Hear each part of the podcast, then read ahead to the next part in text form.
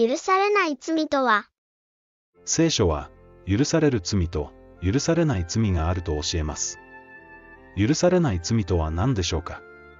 ご一緒に、聖書から調べてみましょそもそも罪とは何か、う。まずは、罪とは何かをはっきりさせておきましょう。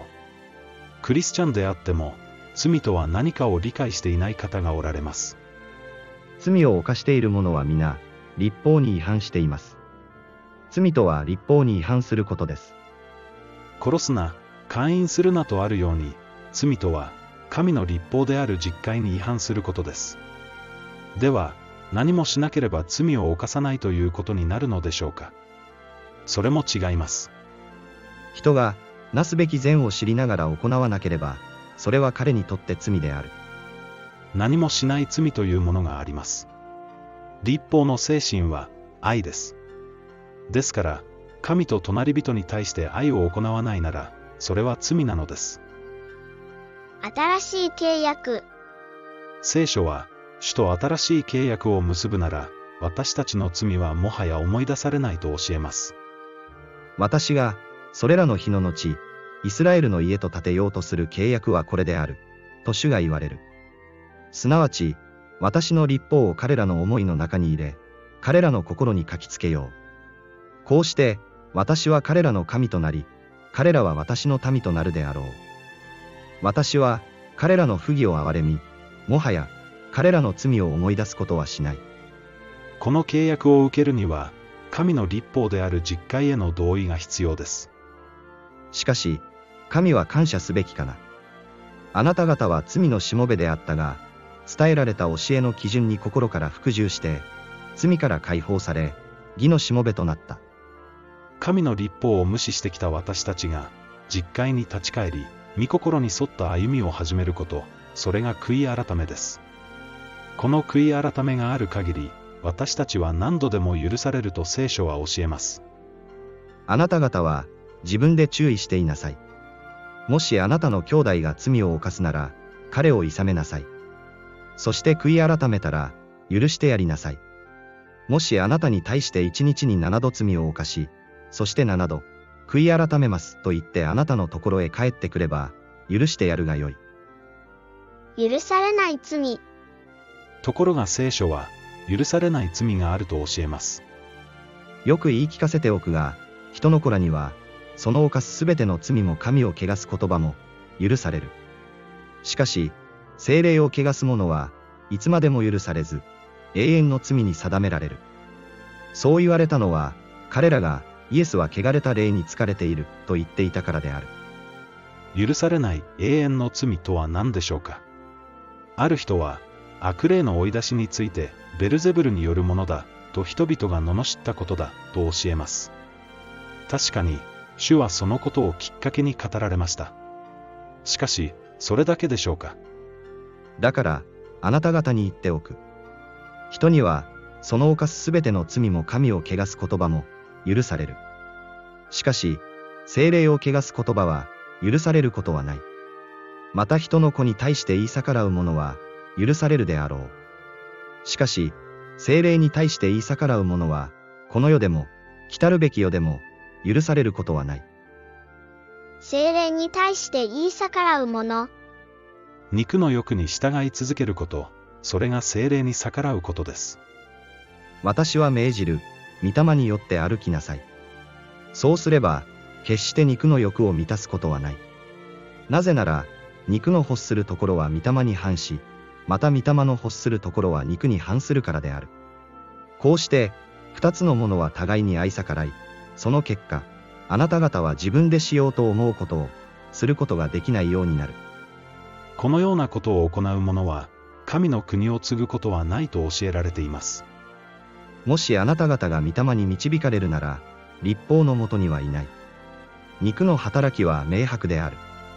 すなわち、不貧困、汚れ、公職、偶像礼拝、まじない、敵意、争い、そねみ、怒り、党派心、分裂、分派、妬み、泥酔、円楽、および、その類である。私は以前も言ったように、今も前もって言っておく。このようなことを行う者は、神の国を継ぐことがない。許されない罪とは、このことです。御霊に逆らい、罪を犯し続けるなら、その人は御国から取り除かれてしまうのです。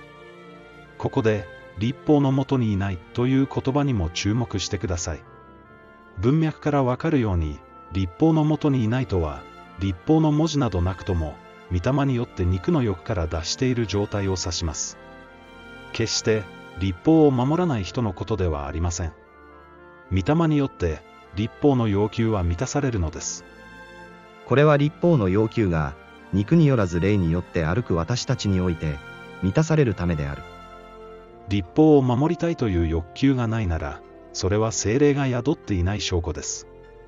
そのような人は、油を用意しておかなかった5人の愚かな乙女のように、戸の外に締め出されてしまうことを覚えてください。主はどんな罪をあがなってくださったのか？主は罪のための生贄となって、私たちのために死んでくださいました。それはどのような罪をあがなうためだと教えられていたでしょうか？もし個人が気づかずに罪に陥ってしまったのなら、一切のメスヤギ一匹を罪の清めの捧げ物として捧げなければならない。祭司は、気づかずに罪に陥ってしまった者のために、主の前でなだめを行う。彼のためになだめを行い、その人は許される。イスラエルの子らのうちのこの国に生まれた者でも、あなた方の間に起立している者でも、気づかずに罪を行ってしまった者には、あなた方と同一の教えが適用されなければならない。知らずに犯した罪です。罪のための生贄があがなうのは過失なのです。続きを見てみましょう。この国に生まれた者でも、気流者でも、恋に違反する者は主を冒涜する者であり、その人は自分の民の間から断ち切られる。主の言葉を侮り、その命令を破ったのであるから、必ず断ち切られ、その咎を負う。この通り、恋に違反する者は、あがなわれません。大切なことですので、覚えてください。これは十字架の贖いにおいても同じなのです。もし、私たちが真理の知識を受けた後にも、恋に罪を犯し続けるとすれば、罪のための生贄は、もはや残っていません。ただ残っているのは、審判と、敵対する者たちを焼き尽くす激しい人を、恐れつつ待つことだけです。モーセの立法を破る者は、二三人の証言に基づいて、情け容赦なく死刑に処せられます。